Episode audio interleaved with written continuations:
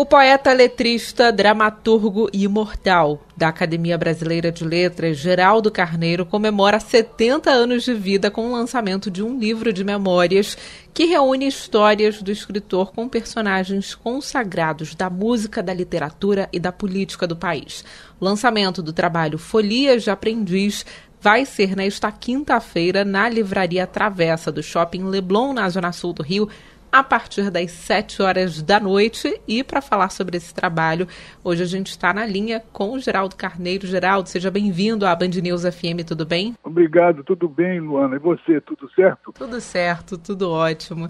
Geraldo, queria que você falasse um pouquinho sobre como foi reviver aí as memórias que trazem lembranças né, de Carlos Drummond de Andrade, Jânio Quadros, Vinícius de Moraes, memórias riquíssimas, né? É, você sabe até que o, esses dois primeiros autores que você citou, aliás, políticos, não, as memórias são meio distantes. Agora, quando cai na literatura e na música, as memórias são mais próximas, né? Mas eu jamais pensei em escrever um texto autobiográfico, porque não tenho muita simpatia por mim mesmo, a não ser através dos outros, das pessoas que estão ao meu redor. Pensei até em escrever uma autobiografia dos outros, mas a ideia é um plágio. Como dizia o, meu amigo Milô Fernandes, a gente nasce original e morre plágio. Mas foi o que eu tentei fazer nesse livro, contar histórias mais, mais curiosas assim do, da minha trajetória biográfica e sempre amparada na presença dos outros, das pessoas que estavam perto de mim. E como foi é, conviver com pessoas tão é, marcantes né, no, no, cenário nacional e como a, a, vivência com essas pessoas, a amizade com elas, né, você citou aí a amizade com o Milor Fernandes, como isso é, contribuiu no seu trabalho? Ah, isso, isso foi definitivo. Assim, Milor se conheci muito cedo, tinha 19 anos, e nós ficamos amigos e ele me tolerou a vida inteira e, e nós foi realmente uma, uma, uma amizade fabulosa. E, e, te, e, chegamos a trabalhar duas vezes juntos, foi, foi adorável. Aliás, eu, eu acho que não vi o mundo a passeio, devo ter sido vagabundo em outras encarnações, porque nessa encarnação adoro trabalhar. E também adoro festejar a vida. Foi por isso que esse livro que o Roberto Feita, editor, inventou, é uma celebração da vida. A pessoa que escreveu a Orelha disse que o livro é um manifesto de celebração da poesia, da amizade e da vida.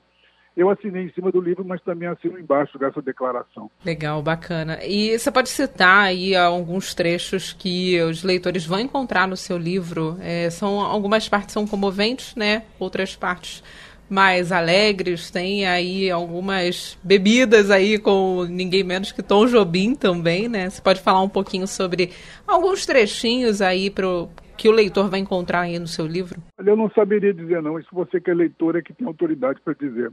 Eu só, eu, eu, só fiz escrever mesmo e não, não sei como serão avaliados esses fragmentos de vida.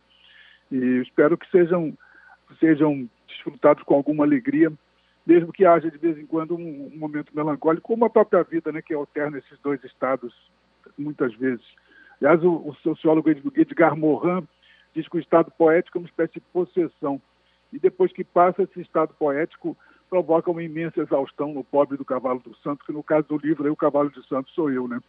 Então, você que é leitora, tem toda a autoridade para dizer quais são os fragmentos que te agradam. É uma forma de conhecer um pouco a história do país, né? É, para além daquele livro de é, aquele livro de história, né? Conhecer um pouco da, das personalidades, das histórias, né? É, um pouco da sua vivência com elas mostra também um pouco da história do país, né? É verdade. É, meu pai foi secretário do presidente Juscelino Kubitschek e, através desse cargo, entrou em contato com muitas pessoas, assim, claro, com todo o pessoal da vida política, mas também com artistas. Nossa casa era frequentada por artistas fabulosos.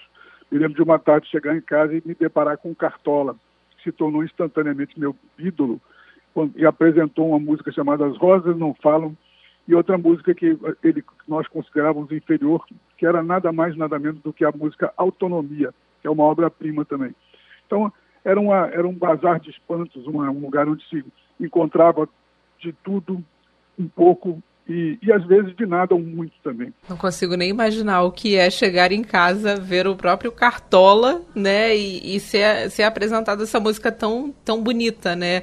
É, é, é uma memória preciosa que merece ser certamente eternizada nas páginas de um livro. É, e essa ainda não contei né, nesse livro. eu fiquei apaixonado por Cartola e fui entrevistá-lo depois em meados dos anos 70 e fiquei tão encantado por ele que, que fiz, fui chamado depois para fazer uma oficina de poesia lá na Mangueira e durante dois anos fiz lá uma oficina chamada Escola das Rosas que Falam, que eram meninos, ah, meninos adolescentes, quer dizer, meninos adolescentes e jovens da Mangueira que, que, que escreviam poesia. Então fizemos essa oficina, foi uma experiência deliciosa é, em homenagem a, a, esse orixá da música brasileira que é o Cartola. Alguma mensagem que você queira passar aí para os leitores, para as pessoas que ficaram interessadas aí no seu livro? Eu espero que, que apreciem.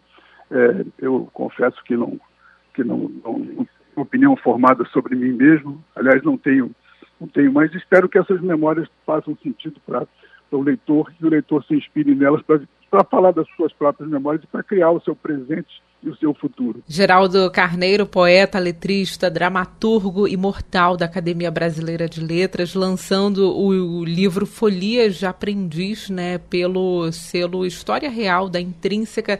Obrigada pela participação aqui na Band News FM. Lançamento na quinta-feira na livraria Travessa, no Shopping Leblon, na Zona Sul do Rio, a partir das 7 horas da noite. Fica o convite para o ouvinte da Band News FM. Geraldo, mais uma vez, obrigada pela participação. Eu que te agradeço, Luana. Foi um prazer. Um grande abraço.